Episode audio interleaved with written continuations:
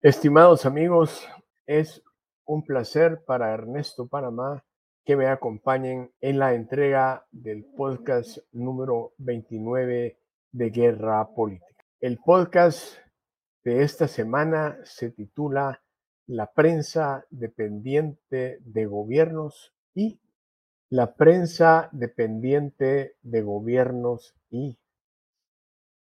la realidad que vivimos en el siglo XXI es la restricción de libertades, resultando contradictorio que en la era del acelerado desarrollo tecnológico, las libertades de información y expresión sean coartadas a los seres humanos. El gobierno de Estados Unidos de Norteamérica y los gobiernos aliados occidentales acuerdan prohibir a sus ciudadanos escuchar la información proveniente de medios como RT Noticias, Sputnik y otros. Y además ordenan a las plataformas de redes sociales penalizar y retirar todo contenido informativo que contradiga la información que ellos propagan, pues tú debes aceptarla como verdad.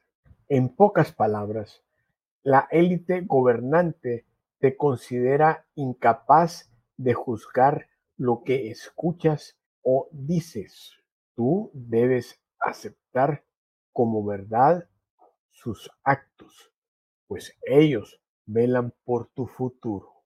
Esta es la razón por la que tú ignoras que la guerra la pierde la OTAN y Ucrania ignoras que se han restablecido las relaciones diplomáticas entre Arabia Saudita e Irán, que está por alcanzarse un acuerdo de paz en Yemen, que China ha presentado un proyecto de 12 puntos para acordar la paz en Ucrania, que una misión china próximamente estará visitando Ucrania estas noticias son contrarias a los objetivos perseguidos por el mundo unipolar.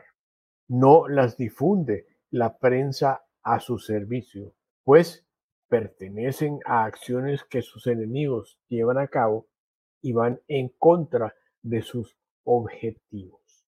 Por esta razón, al no tener acceso a medios noticiosos diferentes a los financiados por los gobiernos occidentales, tampoco conoces el contenido de la conversación entre el presidente Xi Jinping con el presidente Zelensky, quien debió esperar 14 meses para que Xi Jinping decidiera que era el momento adecuado de hablar.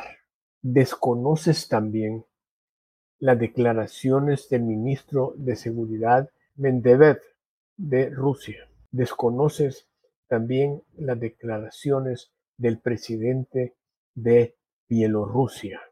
Lo que lees y escuchas en los medios de prensa de los gobiernos occidentales oculta el peligro y la alta posibilidad de que se desate una guerra nuclear pues esta puede iniciarse por una tontera, como el ataque con drones que recién hace Zelensky con la intención de asesinar al presidente Putin, o como el plan existente de atacar la celebración de la victoria rusa del 9 de mayo, o pudiera ser el ingreso de tropas de Polonia a Ucrania para formar una federación y ellos expandir así su territorio. Ante estas acciones estúpidas, ha tenido que intervenir la Casa Blanca, el Departamento de Estado y el Pentágono. En el caso del atentado con Putin, la Casa Blanca dice que no tiene nada que ver. Qué raro. ¿Quién es el que proporciona las armas y no desea que el conflicto se acabe? Los Estados Unidos. También la CIA ha debido intervenir y disuadir al sistema de seguridad ucraniano. Espero que escuchen, porque de una de estas acciones puede depender una guerra nuclear. Y no te imaginas el desastre que sería una bomba nuclear en Alemania, en Francia, en Italia, en España o en los Estados Unidos. Las bombas nucleares actualmente son de 10 a 20 veces más potentes que las que destruyeron Hiroshima y Nagasaki. Espero la gente en Ucrania no cometa este error. Otro tema que bien vale la pena aclarar es que conozcamos cuál es la diferencia entre declarar una guerra y una operación militar limitada. Cuando Estados Unidos declaró la guerra a Irak con el pretexto y la mentira de que tenía armas nucleares, el ejército norteamericano fue a destruir todas las instalaciones del gobierno y se dedicó a perseguir a todo el gabinete e incluso al propio Saddam Hussein, a quien eliminaron. Una operación militar limitada de Rusia y en Ucrania tiene objetivos claros. Disolver las fuerzas nazis allí existentes, convencer a Ucrania de desistir de unirse a la OTAN y evitar que los rusos que vivan en Ucrania sigan siendo sus derechos violados.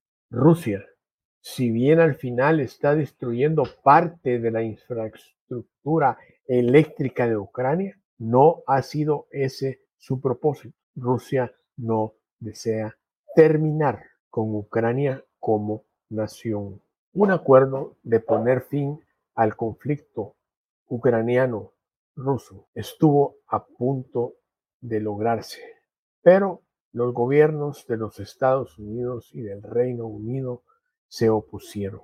El resultado es que en la actualidad mueren 10 ucranianos cada día por cada ruso que muere. La élite occidental despilfarra cientos de millones de dólares de sus contribuyentes, quienes además se empobrecen al tener que comprar mercancías cada vez más caras. La propaganda occidental nos ha ocultado cuánto se invirtió para establecer las fortificaciones existentes en Ucrania. No es claro cuánto dinero y armas se están proporcionando a Ucrania ni cómo éstas se venden en el mercado negro. Desde el 2014 eh, que se dio el golpe de Estado, durante el gobierno del Premio Nobel de la Paz Barack Obama, la señora Victoria Nuland lleva en sus hombros la responsabilidad y destrucción, muerte del pueblo ucraniano. Creyeron que Putin no se atrevería de cumplir la amenaza de que si la OTAN llegaba a Ucrania, las tropas rusas invadirían, pero cometieron un grave error. Nos hace creer su propaganda que el títere Zelensky va derrotando a Rusia, cuando Ucrania ha perdido más del 25% de su territorio y crece el peligro de un conflicto mundial.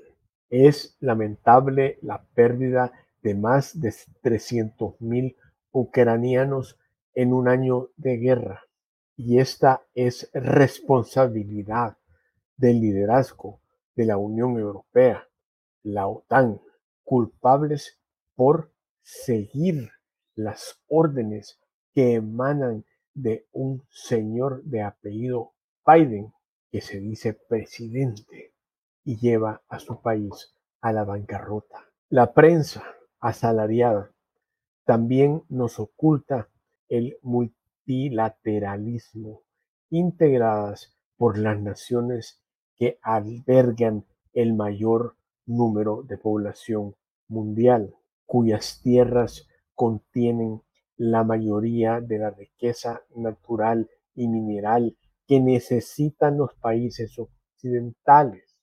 Estas naciones ahora forjan alianzas, acuerdos políticos, comerciales, militares y monetarios que debilitan al decadente sistema unipolar. Ante la represión, el poder unipolar pierde hegemonía y pareciera que la última carta a jugar es provocar una guerra nuclear. Creo que la conciencia prevalecerá, pues la vida humana está sobre el poder material. Ernesto Panamá les agradece su atención al podcast número 29. Los invito la próxima semana a estar con nosotros, a dejarnos sus likes, el compartir de estos comentarios para que más gente salga del engaño en que por medio siglo se nos ha mantenido. Hasta pronto, lo mejor para todos ustedes.